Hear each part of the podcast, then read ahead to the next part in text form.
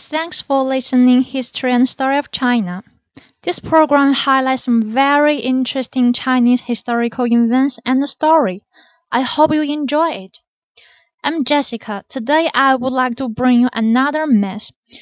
Let's see how the Asians think about themselves. For centuries, we have been trying to figure out the origin of our human and how we became who we are today. Of course, based on the Darwinism, we the human are descendants of the apic-like ancestors. But before the science, the Asians have their own explanations. In ancient China, people believed that the human beings are related to a goddess, and her name is the Nuwa. While given a different version of story, she exists in all these different forms. But generally, she is a creator, a guide, and even a savior. She creates the human from clay, teaches them those the basic survival skills, and helps them comprehend the all things around them.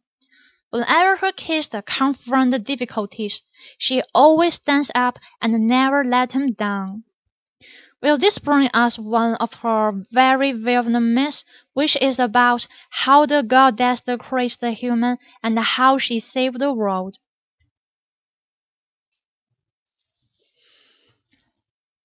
After the heaven and the earth came into being, the plenty of natural wonders blankets over the earth, such as the mountain, the river, and the vegetation, but there's no single human being on the earth. One day a goddess emerged from the horizon. She is the half woman and the half snake, and her name is Nuwa. Watching such a beautiful landscape, she is, however, wandering around with the sadness on her face. She murmurs to herself, Everything is so great, so gorgeous, but this deadly silence makes me feel so sad and so lonely. After a while she finds a lake and sits by it.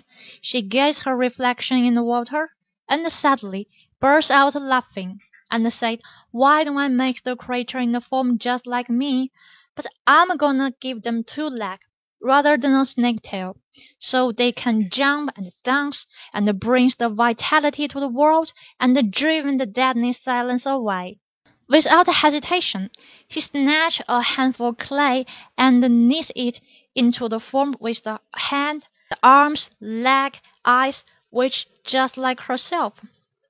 As soon as she placed it on the ground, it began to walk, jump, and run. Full of happiness, he called the creature man.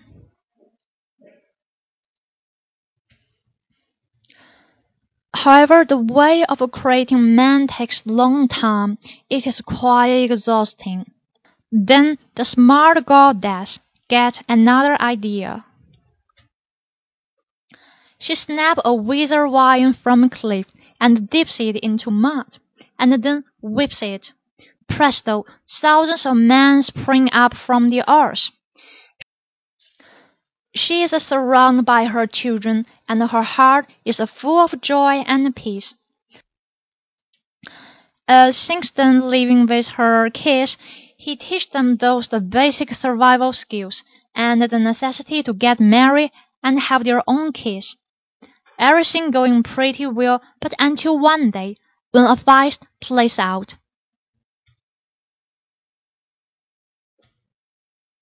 The fight is between the god of water and the god of fire, which shapes the war into the crow.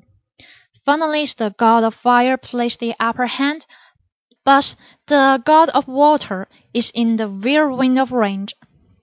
With his head he dashed a magic mountain, which is the pillar supporting the heaven. This the force is so intense that finally smashing the mountain. This unintentional fault leads to a catastrophic consequence. The sky collapsed and left a huge hole on it, from which countless the monsters jump out and kill hundreds of thousands of people. The flood swept over the earth. Everything is damaged in the deluge. For human, it seems nowhere to hide. Watching all the scene in her eyes, Nuwa the goddess set out her plan to save her children. She collects the five colored stones and melts them into a stone. The stone changed into a magic liquid, and then she uses to pack up the sky. After that, in order to support the heaven, she cut off four feet from a huge turtle, and placed the feet at the four corners of the heaven. As soon as the sky is formed the flood water steadily recedes. Then he heads to the earth and kills all the monsters running around in the world. Now everything settled down, the goddess with her children is singing and dancing in a peaceful world. From this story we can see that the goddess Nuwa is kind of mother figure toward the Chinese Asians. Even today in Hebei province, which is located in the North China, a temple has been standing there for more than a thousand years.